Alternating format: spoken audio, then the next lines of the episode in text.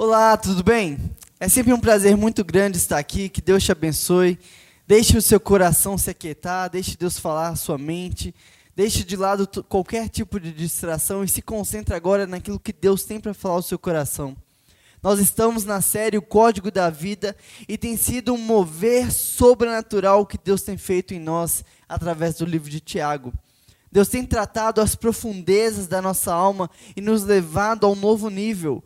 Por isso, meu convite para você é que você não fique de fora. Se você perdeu alguma das mensagens, elas estão salvas aqui no YouTube. Volta, procura, está aqui no nosso canal. Assista, anote, compartilhe. É muito importante que você acompanhe e viva na prática tudo o que tem sido falado, porque quem está vivendo esses códigos que temos passado tem tido um transformar, um renovo em suas vidas. E hoje nós falaremos sobre o sexto código, o código da paz. E ele está no capítulo 4 de Tiago, e nós vamos ler do versículo 1 até o versículo 12. Então abre aí a sua Bíblia em Tiago 4, do 1 ao 12, e deixa ela aberta que a gente já vai usar. É interessante o fato que, segundo o IBGE, um terço da população brasileira é cristã. É interessante porque é contraditório. Porque se realmente um terço da população brasileira fosse de fato cristãos de verdade, esse número teria dobrado rapidamente, talvez em um em dois anos, todo o Brasil já seria cristão. É interessante também porque nós vemos a nova geração uma característica de filhos de crentes que estão cansados de igreja, que querem distância de Deus, querem distância da igreja. Interessante que hoje nós temos mais trabalho em evangelizar desigrejados e filhos de crente do que pessoas que nunca ouviram falar de Deus. Mas o porquê tudo isso? Será que tudo isso é tão somente culpa do diabo? Na maioria das vezes que alguém se desvia, se afasta da igreja, ou até mesmo um filho de crente que não quer saber de Deus, tem nojo de igreja, a culpa é da hipocrisia, da fofoca, da falsidade, da disputa de desejos e de cargos dentro da própria igreja. É por isso que Tiago escreve de maneira tão assertiva aos cristãos, tratando sobre a maneira uh, da qual nós convivemos uns com os outros, da qual a gente vive dentro da igreja. É isso que Tiago está tratando quando ele fala das guerras que nós temos entre nós. Vamos ler, olha só comigo do versículo 1. De onde vêm as guerras e contendas que há entre vocês? Não vêm das paixões que guerreiam dentro de vocês? Vocês cobiçam coisas e não a têm. Matam invejam, mas não conseguem obter o que desejam. Vocês vivem a lutar e a fazer guerras, não têm, porque não pedem. Quando pedem, não recebem, pois pedem por motivos errados para gastar em seus prazeres. Adúlteros, vocês não sabem que amizade com o mundo é inimizade com Deus?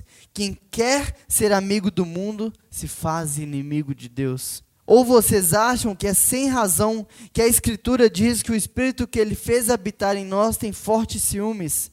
Mas ele nos concede graça maior. Por isso diz a Escritura: ele se opõe aos orgulhosos, mas concede graça aos humildes. Portanto, submetam-se a Deus, resistam ao diabo, e ele fugirá de vocês. Aproximem-se de Deus, e ele se aproximará de vocês. Pecadores, limpem as mãos, e vocês que têm a mente dividida, purifiquem o coração, entristeça-se, lamentem e chorem, troquem o riso por lamento e a alegria por tristeza, humilhem-se diante do Senhor, e Ele os exaltará. Irmãos, não falem mal uns dos outros. Quem fala contra o seu irmão ou julga o seu irmão, fala contra a lei e a julga. Quando você julga a lei, não está cumprindo, mas está se colocando como juiz. Há apenas um juiz, um legislador, aquele que pode salvar e destruir. Mas quem é você para julgar o seu próximo? Vamos orar? Deus, muito obrigado, Pai. Muito obrigado porque o Senhor nos dá o privilégio de co-participar daquilo que o Senhor está fazendo no mundo. O Senhor não precisa da gente, o Senhor não precisa de mim aqui, mas é o Senhor que faz, Pai. O Senhor conhece as minhas limitações, o Senhor conhece as minhas dificuldades, mas ainda assim o Senhor me dá o privilégio de ser usado por Ti. O Senhor conhece, Pai, os pecados, as dificuldades de quem está assistindo também, e o Senhor dá o privilégio de crescer, de uh, se tornar mais maduro na fé, Pai. Que possamos entender aquilo que o Senhor tem para falar com a gente agora, que o Senhor possa transmitir, Pai, que Teu Santo Espírito possa estar entre a minha falha e o coração de quem está ouvindo e que possamos ter, Pai, o Teu agir aqui, Deus. Teu santo poderoso nome que nós oramos. Amém. As guerras, infelizmente, são uma realidade da nossa vida. Não apenas guerras entre povos e nações, mas também entre denominações, guerras dentro de famílias, guerras dentro do nosso próprio coração. Vimos lá no capítulo 1, Tiago falando que o nosso verdadeiro problema não está fora de nós, mas sim dentro de nós. A guerra está implantada no nosso coração desde a queda no jardim do Éden. Na Primeira Guerra Mundial, que durou de 1914 até 1918, morreram aproximadamente 30 milhões de pessoas. 20 anos depois da Segunda Guerra Mundial, e aí morreram 60 milhões de pessoas. Tivemos a Guerra Fria entre o comunismo e o capitalismo, e por aí vai tantas outras guerras. Mas todas essas guerras, sabe de onde surgem? Sabe de onde surgem todas as guerras que matam milhares de homens e mulheres? Sabe de onde surgem essas guerras? Todas essas guerras não surgem do dinheiro não surgem do poder, não surgem de diferenças significantes. Todas essas guerras surgiram de corações como o meu e o seu. E aí você pode até falar, Renan, mas o meu coração não deseja esse tipo de coisa. O meu coração não deseja esse tipo de guerra. O meu coração não deseja o mal de ninguém. Mas você já parou para pensar que no coração dos homens que começaram essas guerras, para eles, eles também não estavam errados? Para eles, as suas intenções também eram as melhores? A diferença é até onde essa guerra que se inicia por um desejo do seu coração vai. E por isso que Tiago está abordando esse tema tão importante. Por isso que Tiago trata de maneira tão clara que esses problemas dentro da igreja. E nesse trecho que nós acabamos de ler aqui, Tiago nos mostra três guerras que estamos envolvidos. A primeira guerra que nós estamos envolvidos é contra nós mesmos. A segunda guerra que Tiago mostra que estamos envolvidos é contra o nosso próximo. E a terceira guerra é contra o nosso próprio Deus. Precisamos então tratar essas guerras que estão embutidas dentro do nosso peito e não deixar que elas causem destruição. Olha comigo o versículo 1: De onde vêm as guerras e contendas que há entre vocês? Não vem das paixões que guerreiam dentro de vocês? Meu amigo, o mundo, a sua família, seus filhos, os seus vizinhos, seus colegas de trabalho, seus colegas da faculdade, todos eles estão vendo e estão assistindo essas guerras. E essas guerras não servem para mais nada, a não ser como pedra de tropeço para que essas pessoas conheçam a Cristo através da sua vida. É por isso que Jesus, em João 17, ora pedindo a Deus unidade. Como podemos estar em guerras uns com os outros se nós pertencemos à mesma família em Cristo?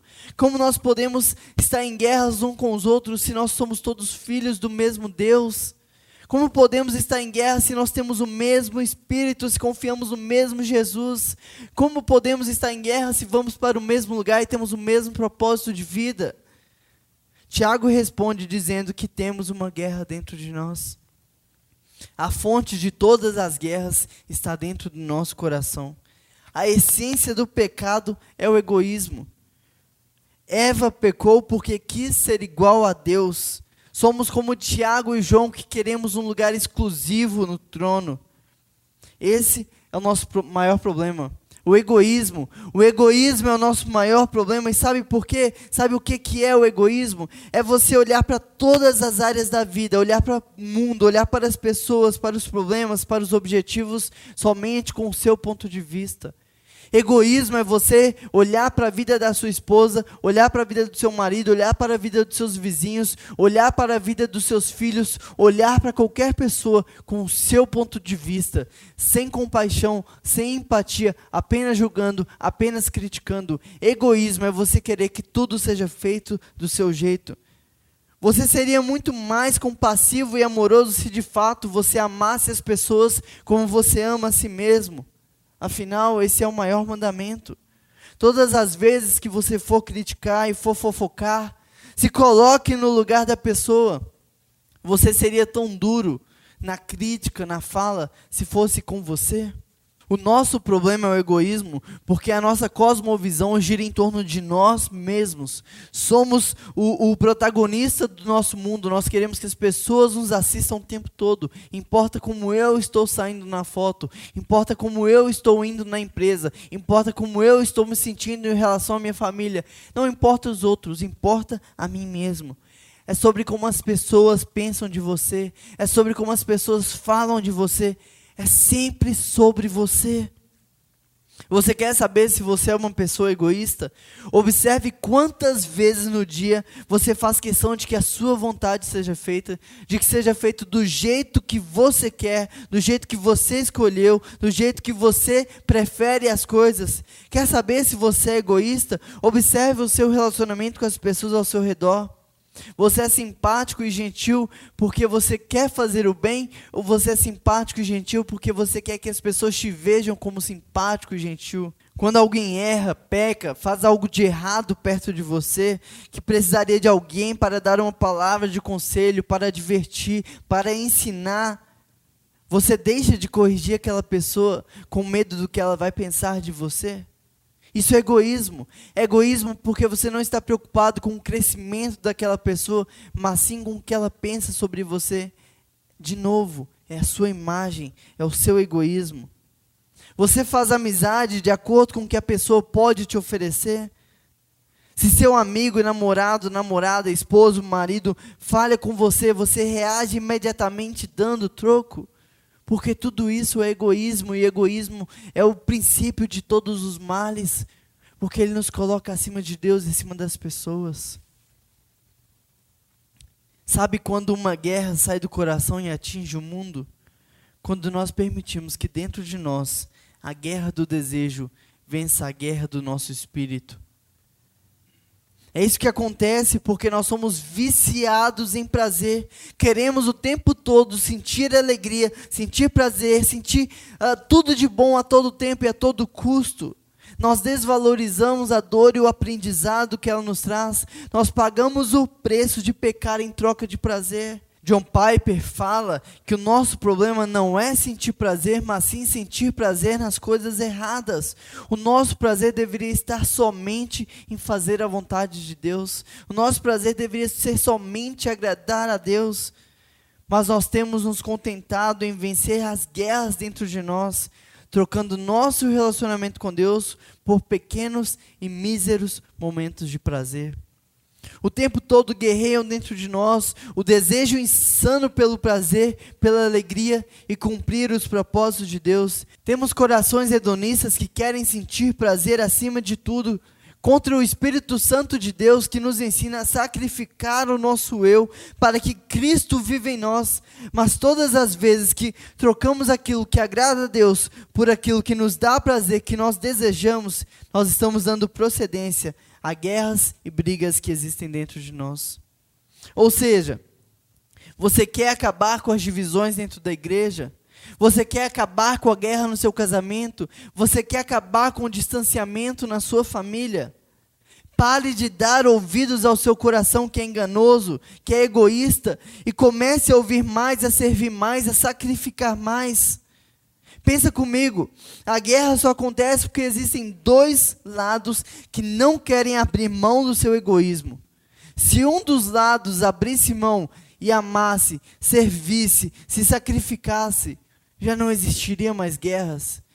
Então, se tem uma guerra dentro da sua casa, talvez você é um dos lados que não quer abrir mão. Se existe guerra dentro da sua igreja, provavelmente você está em um dos lados que está sendo egoísta. Quer acabar com as guerras do mundo? Acabe primeiro com as guerras dentro de você. A guerra só acontece porque existem dois lados que não querem abrir mão. Seja quem abre mão.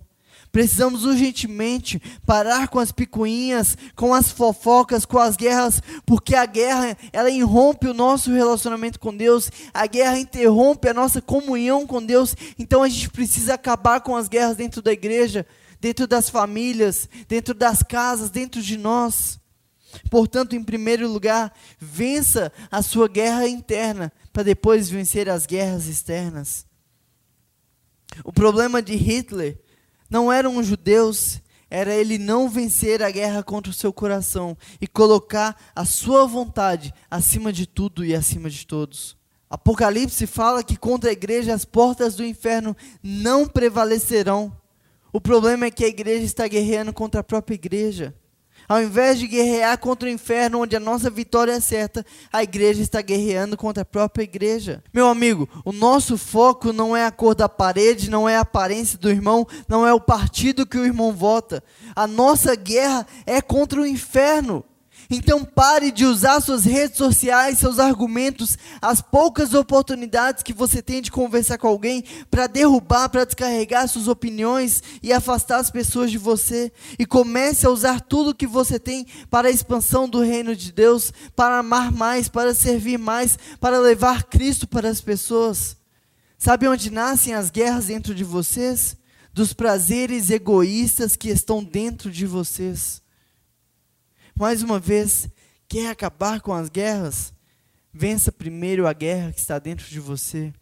Acompanha comigo aí no seu texto, versículo 2. Vocês cobiçam coisas e não as têm. Matam e invejam, mas não conseguem obter o que desejam. Vocês vivem a lutar e a fazer guerras. O que Tiago está dizendo é que nós preferimos fazer guerra e matar do que pedir. Sabe o porquê nós estamos sendo tão egoístas? Porque nós quebramos o mandamento de não cobiçar.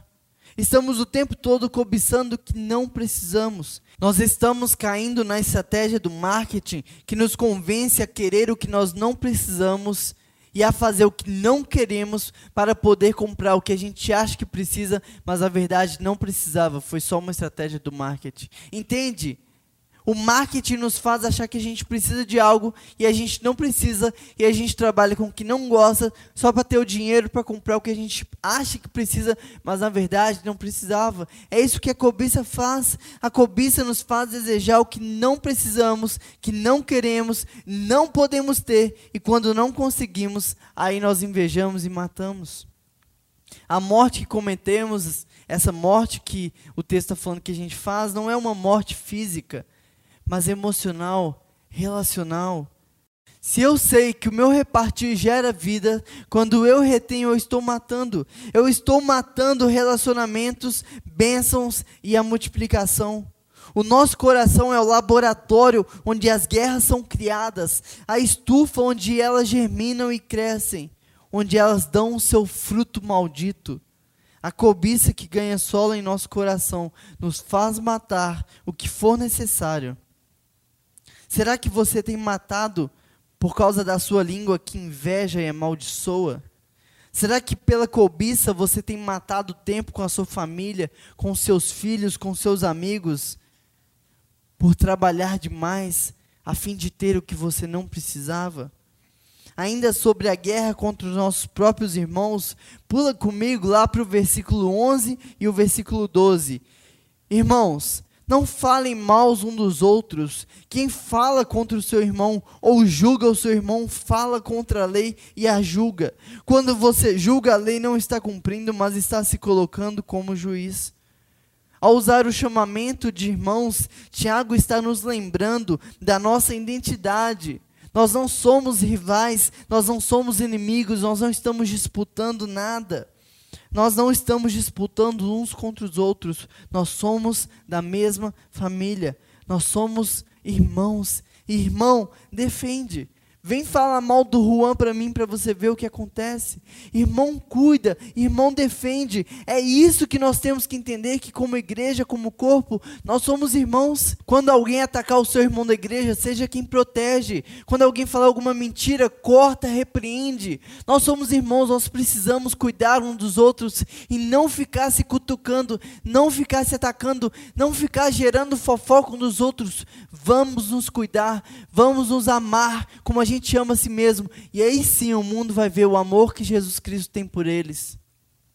Tiago também está nos lembrando da nossa responsabilidade por participar de uma família divina. Não falem mal um dos outros, do grego, o catalalel, que quer dizer falar mal, degradar, difamar. Esse termo é frequentemente aplicado ao ato de dizer palavras duras contra os ausentes, que por isso não podem se defender. O foco aqui é a indulgência daqueles que falam sem gentileza, que criticam duramente. Tiago, aqui nesses versículos 11 e 12, mostra o risco de declarar guerra contra os nossos irmãos, usando a língua para falar mal um dos outros. Por isso, Tiago nos mostra que devemos nos considerar como irmãos. Então, devemos nos cuidar como irmãos, considerar irmãos e não falar mal um dos outros. A Bíblia diversas vezes fala sobre o perigo da língua e nós não temos dado a devida importância. A sua palavra tem muito poder, a tonalidade da sua fala tem muito poder, as escolhas das suas palavras têm muito poder. Eu já vi muita gente usando a desculpa da genética, dizendo: não, a minha família fala assim mesmo, a minha família fala gritando, fala xingando, a minha família brinca brigando. Isso não é desculpa, porque lá em Timóteo, capítulo 4, versículo 12, ele fala que nós devemos ser um exemplo no falar. Então, a tonalidade, a escolha, o tom, tudo que você falar, você tem que escolher muito bem para que as suas palavras demonstrem amor. Então pare de fofocar. E minha irmã, meu irmão, não existe fofoquinha, não existe fofoca do bem. Fofoca é fofoca. Falar mal pelas costas é fofoca. Se for para falar de alguém na ausência, que seja para falar bem. E na presença, fale bem também. Porque nós precisamos urgentemente viver a cultura da honra. Porque enquanto a fofoca abre brechas para Satanás, causa discórdia e separação, a honra cria elos, aproxima e potencializa as pessoas. Olha a diferença. O porquê que você ainda escolhe, ou ainda porquê que você ainda prefere fofocar ao invés de honrar. Você sabe que a fofoca vai matar, vai entristecer, vai chatear, vai distanciar. Você sabe que a honra vai potencializar, vai incentivar, vai elogiar, o porquê que você ainda escolhe esse lado negativo. Vamos viver a cultura da honra. Faz o teste. Ao invés de falar mal, criticar, ao invés de fofocar e usar as palavras duramente, use palavras gentis, de amor, elogie, potencialize. Você vai perceber o quanto você pode melhorar a vida das pessoas e a sua vida.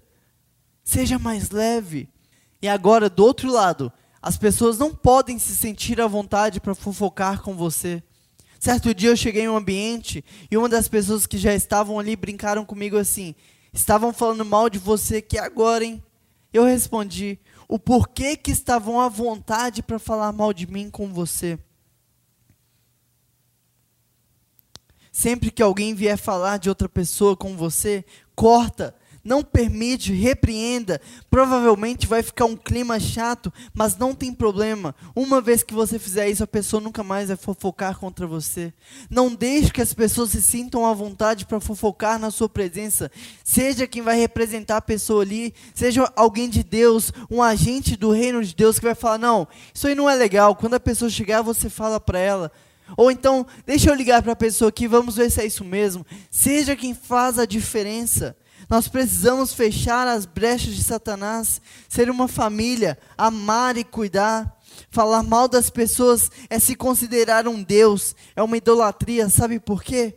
Porque se há apenas um juiz, que é Deus, quando eu critico alguém, eu estou me colocando no lugar de Deus, pensando que eu vou fazer melhor do que ele, porque já que precisa que eu fale mal, é porque Deus não está sendo juiz. E aí agora eu sou juiz. Olha o que diz o versículo 12: há apenas um legislador e juiz, aquele que pode salvar e destruir. Mas quem é você para julgar o seu próximo?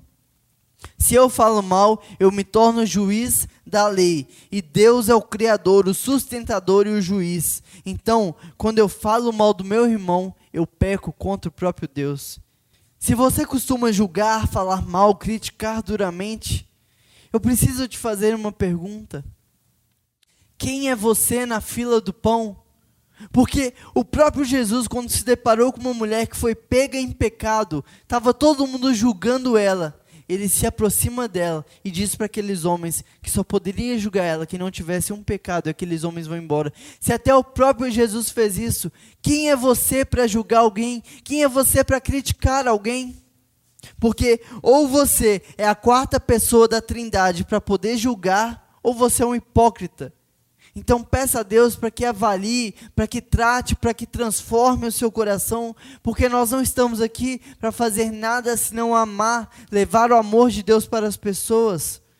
Porque o nosso papel aqui é simplesmente, unicamente amar então não perca tempo e energia fazendo outras coisas. Não gaste tempo e energia com desejos egoístas, até porque desejos egoístas levam a atitudes egoístas e atitudes egoístas levam a orações egoístas. Volta comigo agora para o versículo 3, para a primeira parte que diz o seguinte: Não tem porque não pedem.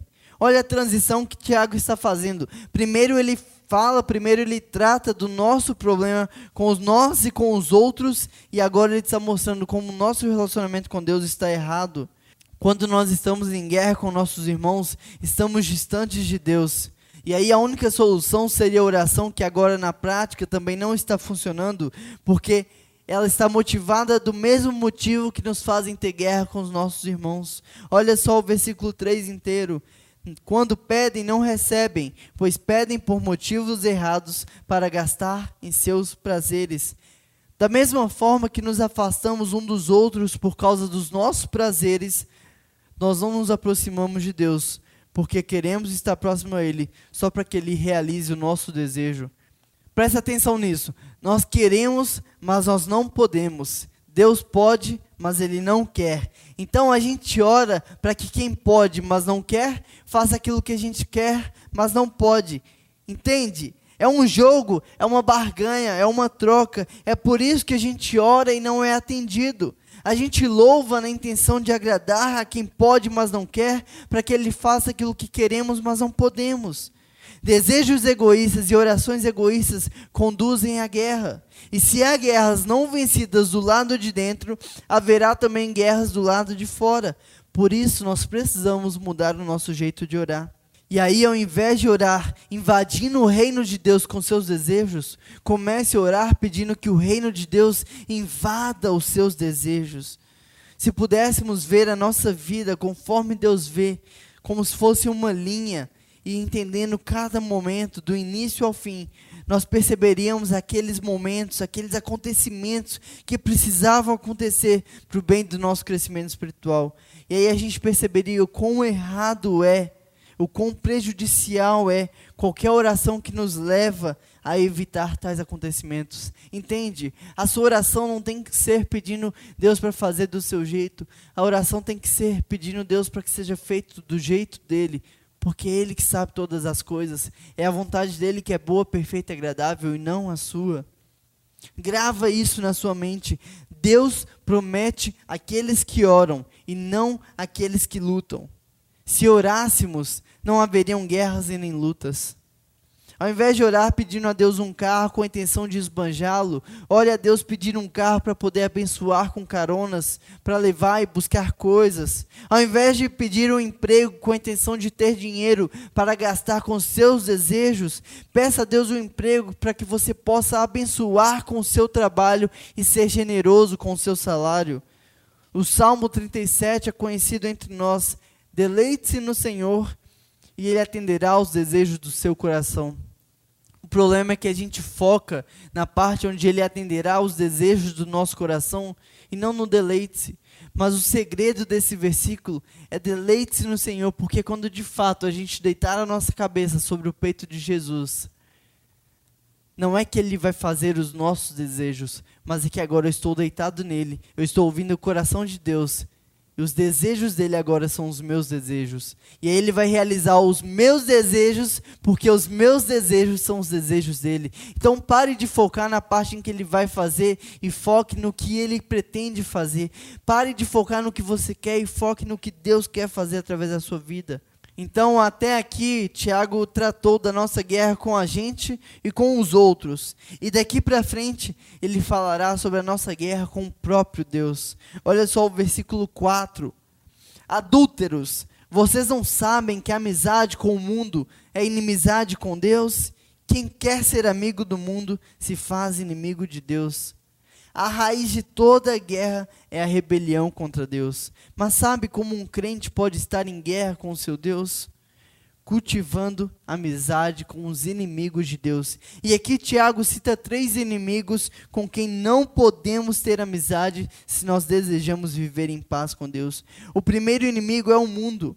A palavra cosmos foi empregada aqui em um sentido ético, para indicar uma sociedade corrupta, ou um princípio do mal que opera sobre os homens. Ou seja, o mundo aqui é a sociedade humana com seus valores, princípios e filosofia vivendo a parte de Deus. Esse sistema que rege o mundo é totalmente anti-Deus. E nós temos a tendência de trazer para nós os valores do mundo. A amizade com o mundo é uma espécie de adultério espiritual. Por isso que a palavra adultério em outras versões vai estar como infiel. Enquanto os valores do reino nos ensinam a repartir, o mundo nos ensina a reter e ter cada vez mais para ter mais do que o outro. Enquanto os valores do reino nos ensinam a honrar, os valores do mundo nos ensinam a afrontar, a desrespeitar, a fazer brincadeiras que desonram e magoam. Temos facilidade em criticar e dificuldade em honrar. Os valores do reino nos ensinam a sermos mais gratos, enquanto o mundo nos ensina a reclamar e cobrar qualidade. Enquanto os valores do reino nos ensinam a amar o próximo como a nós mesmos, os valores do mundo diz que devemos odiar e caçar qualquer tipo de pessoa que pense contrário de nós. Temos caminhado para um tempo de intolerância em todos os âmbitos.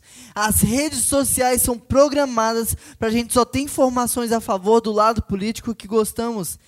E assim, bitolados, odiamos, perseguimos e tentamos matar qualquer tipo de pessoa que pense o contrário. Você tem tido os valores do reino de Deus nas suas postagens nas redes sociais? Você tem orgulho daquilo que você tem postado? Você acha que Deus se agrada das suas postagens? Ou você tem postado para agradar só quem pensa igual a você? Porque não dá para ser amigo de Deus e amigo do mundo ao mesmo tempo. A sedução do mundo é como uma fenda que começa pequena em uma barragem. Ela começa do tamanhozinho de um furo, mas pode conduzir a um grande desastre. Portanto, não tem meio termo, não tem só um pouquinho. Quem é amigo de Deus não se apega às coisas do mundo, e quem é amigo do mundo é inimigo de Deus. Não sou eu que estou dizendo, é a própria Bíblia. O segundo inimigo que Tiago fala é a carne. E carne aqui não é essa carne de osso que nós temos, é a nossa velha natureza. Na nossa conversão, nós recebemos uma nova natureza, porém a gente não perde a velha. Ela precisa ser crucificada diariamente. Você permanece com a nova e com a velha, e diariamente você escolhe qual delas você vai dar vida. Qual delas você vai cuidar? Qual delas você vai cultivar? Por isso, diariamente eu preciso crucificar a minha carne. Essas duas naturezas estão em conflito o tempo todo, e é isso que o Tiago fala no versículo 1. Há paixões carnais que nos colocam opostos a Deus e nós precisamos fugir dessas paixões. Aliás, a melhor maneira de vencer uma tentação da carne é fugindo. Fugindo do lugar, fugindo da situação, fugindo das pessoas. O Espírito Santo que habita em nós, ele quer ter relacionamento com a gente, mas ele não nos divide, ele não divide a nossa atenção, ou é exclusiva ou nós não temos. O terceiro inimigo que Tiago fala é o diabo. E ele tem investido pesado em nossa vaidade, em nosso ego. Hoje na igreja o que mais tem é muita gente querendo aparecer e pouca gente querendo servir. Tiago, então como que eu posso vencer esses três inimigos? Na sequência, Tiago nos ensina quatro atitudes que podem nos dar a vitória. Olha só no versículo 6 ao versículo 10 mas ele nos concede graça maior. Por isso diz a Escritura: Deus se opõe aos orgulhosos, mas concede graça aos humildes. Portanto, submetam-se a Deus, resistam ao diabo e ele fugirá de vocês. Aproximem-se de Deus e ele se aproximará de vocês. Pecadores, limpem as mãos E vocês que têm a mente dividida, purifiquem o coração, entristeçam-se, lamentam e chorem, troquem o riso por lamento e alegria por tristeza. Humilhem-se diante do Senhor e ele os exaltará. Em primeiro lugar, então, nós devemos nos submeter diante de Deus. Olha o versículo 7. Portanto, submetam-se a Deus. Essa palavra no grego é um termo militar que significa ficar no seu posto, se colocar no seu lugar. Renda-se por inteiro, deixe Deus tomar o controle da sua vida. Davi pecou, mas se rendeu e encontrou paz em Deus. Não importa quem é você, o que você fez na sua vida, aonde você está agora, se renda a Deus, se coloque no seu lugar de filho. Deixe Ele te restaurar, te transformar. Deixe Ele te ajudar a vencer as suas guerras internas. Deixe Ele te dar a paz que excede todo o entendimento. Se submeter é diariamente buscar a Deus a cada momento do seu dia, se lembrando de qual é a sua posição, e colocando Ele como Rei, Ele como Senhor, Ele como Pai na sua vida. Uma vida de renúncia, uma vida de sacrifício, uma vida de dependência. Em segundo lugar, nós devemos resistir ao diabo.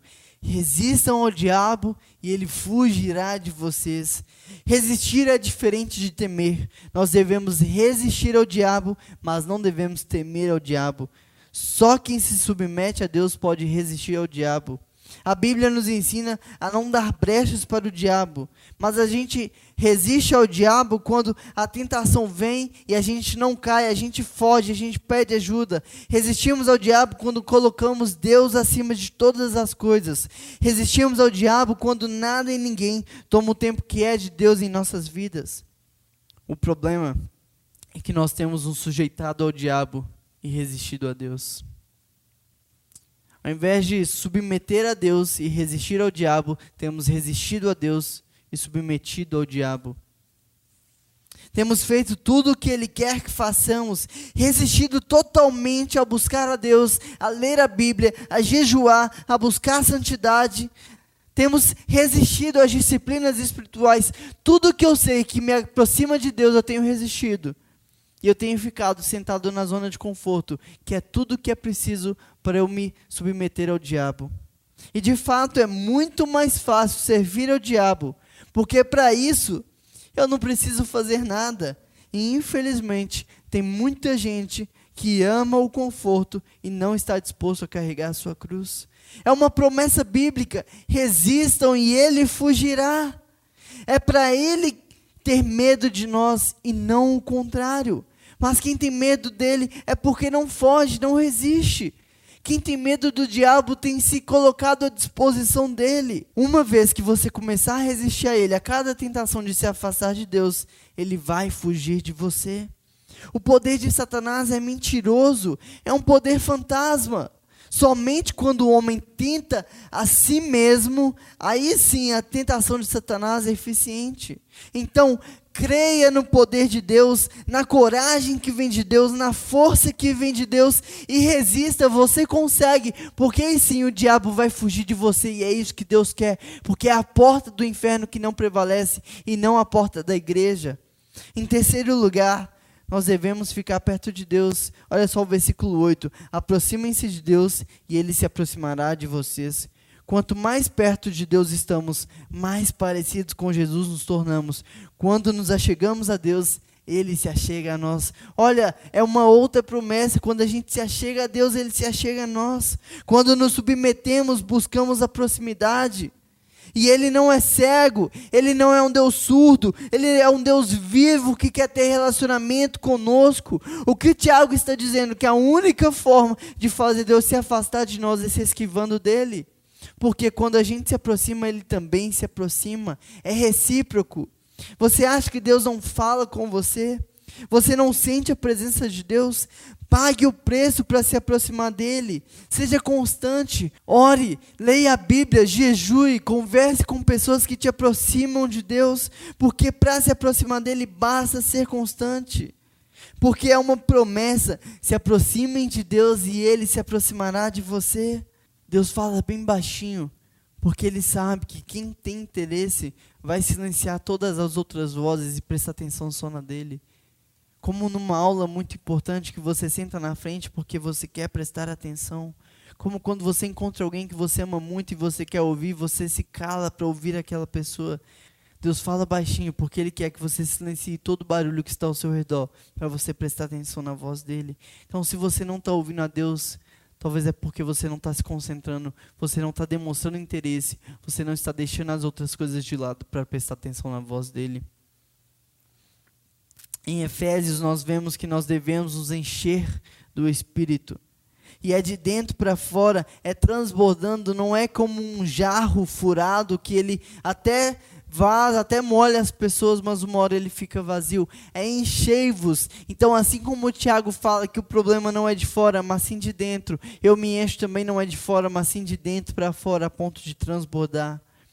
Não tem como nos enchermos de Deus e do pecado ao mesmo tempo. Sem santidade, ninguém verá Deus em nossas vidas. Deus nos quer puro, santos. E por isso, em quarto lugar, devemos nos purificar. Olha só, acompanhe comigo aí no seu texto. Pecadores, limpem as mãos, e vocês que têm a mente dividida, purifiquem o coração. Não ignore os seus erros, suas falhas e pecados. Reconheça eles, chore, se arrependa, Peça ao Espírito Santo para te dar arrependimento, para te ajudar a mudar. Peça ao Espírito Santo para te ajudar a deixar o pecado para trás. Porque Deus não quer as suas mãos sujas de pecado, o seu coração pedrificado e a sua mente cauterizada. Deus te quer por inteiro, puro, santo e íntegro. Diariamente faça uma sondagem buscando quais foram os seus erros e se purifique. E por último, no versículo 10, humilhem-se diante do Senhor e Ele os exaltará. Temos a tendência de tratar o nosso pecado de forma muito leve. Tiago exorta-nos a enfrentar seriamente o nosso pecado. Salmo 57 fala que Deus não despreza um coração quebrantado. A experiência do pedir perdão, eu creio que é uma das experiências mais humilhantes para o homem. Até porque existe uma diferença muito grande entre pedir desculpas e pedir perdão. Quando eu peço desculpas, eu estou apresentando as justificativas pelo meu erro. Eu estou dizendo: olha, eu errei, mas eu tive o porquê. A culpa não foi minha. Tiveram circunstâncias que me levaram a cometer esse erro. Mas quando eu peço perdão, estou dizendo, não tem nenhuma justificativa senão uma falha do meu caráter, uma falha do meu coração. Quando eu peço perdão, eu dependo totalmente da bondade da pessoa para quem eu estou pedindo perdão me perdoar. Não tem nada que eu possa fazer para pagar o preço. Só o perdão daquela pessoa, só uma escolha. Por isso que é tão humilhante, porque eu reconheço o meu erro e eu dependo totalmente da bondade de quem vai me perdoar. Por isso que nós precisamos nos humilhar a ponto de pedir perdão. Se humilhe, ao invés de se desculpar, peça perdão. Ao invés de apresentar para Deus as justificativas do seu erro, as justificativas do seu pecado, do seu vitimismo, ao invés de virar para Deus e falar: Deus, eu sou assim porque o Senhor me fez assim, eu sou assim porque olha lá na minha infância o que o Senhor me fez passar. Olhe para o seu pecado e reconheça a sua culpa, o seu erro, a sua falha e peça perdão para Deus. Se humilhe na presença de Deus. Reconheça o quanto você tem externalizado as suas guerras, causado separações na igreja, causado separações entre os irmãos, causado separações na sua própria família, se afastando e afastando os outros de Deus. Peça que Deus te purifique, purifique a sua língua, a sua mente, o seu coração. Quando nós estamos em paz com Deus, estamos em paz uns com os outros, e aí uma fonte de paz começa a jorrar de dentro de nós. Eu acho que Deus olha para a gente brincando com o pecado, brincando com as nossas guerras, como se estivéssemos em uma, um copo de lama, como se a gente tivesse uma piscina de lama, achando que ali a gente está desfrutando todo mundo e Deus olhando para a gente e falando: meu filho, isso aí é muito sujo. Olha o oceano que eu tenho para te oferecer. Olha para onde eu quero te levar. Saia desse lugar sujo, porque eu quero para a sua vida é paz. É paz no seu coração, é paz entre os irmãos, é paz comigo. Meu convite para você agora é que você entenda esse código da paz e que você aceite a paz que excede todo entendimento exceder também sobre a sua vida. Que essa paz que excede todo entendimento exceda não só sobre o seu coração, mas sobre ao redor de onde você vive que possa jorrar paz de dentro de você, porque você venceu as suas guerras, a sua guerra interior, sua guerra com seus irmãos, a sua guerra com Deus, e agora você vive em paz. Abaixe sua cabeça, vamos orar? Pai, nós te agradecemos, Deus, porque o Senhor nos ensina a viver em paz. Obrigado pela tua paz, que excede todo entendimento. Nos ensine a viver em paz com nós mesmos, a vencer as nossas guerras, Pai. Nos ensine a vencer as guerras que temos dentro de nós, para que quando encontrarmos com nossos irmãos, possamos levar apenas paz, apenas amor, apenas harmonia, Pai, porque o que o Senhor quer de nós é amar. Então não, não permita, Deus, que a gente viva esforçando, gastando energia para postagens fúteis, para os comentários fúteis, para as fofocas fúteis, que a gente gaste energia amando, servindo, Deus. Que a gente gaste energia buscando a tua paz para dar essa paz que excede todo entendimento às pessoas ao nosso redor. Porque o mundo já está cheio de pessoas que querem guerra. Faça de nós agentes de paz, Deus. Essa é a nossa oração. Em teu santo e poderoso nome que nós oramos. Amém.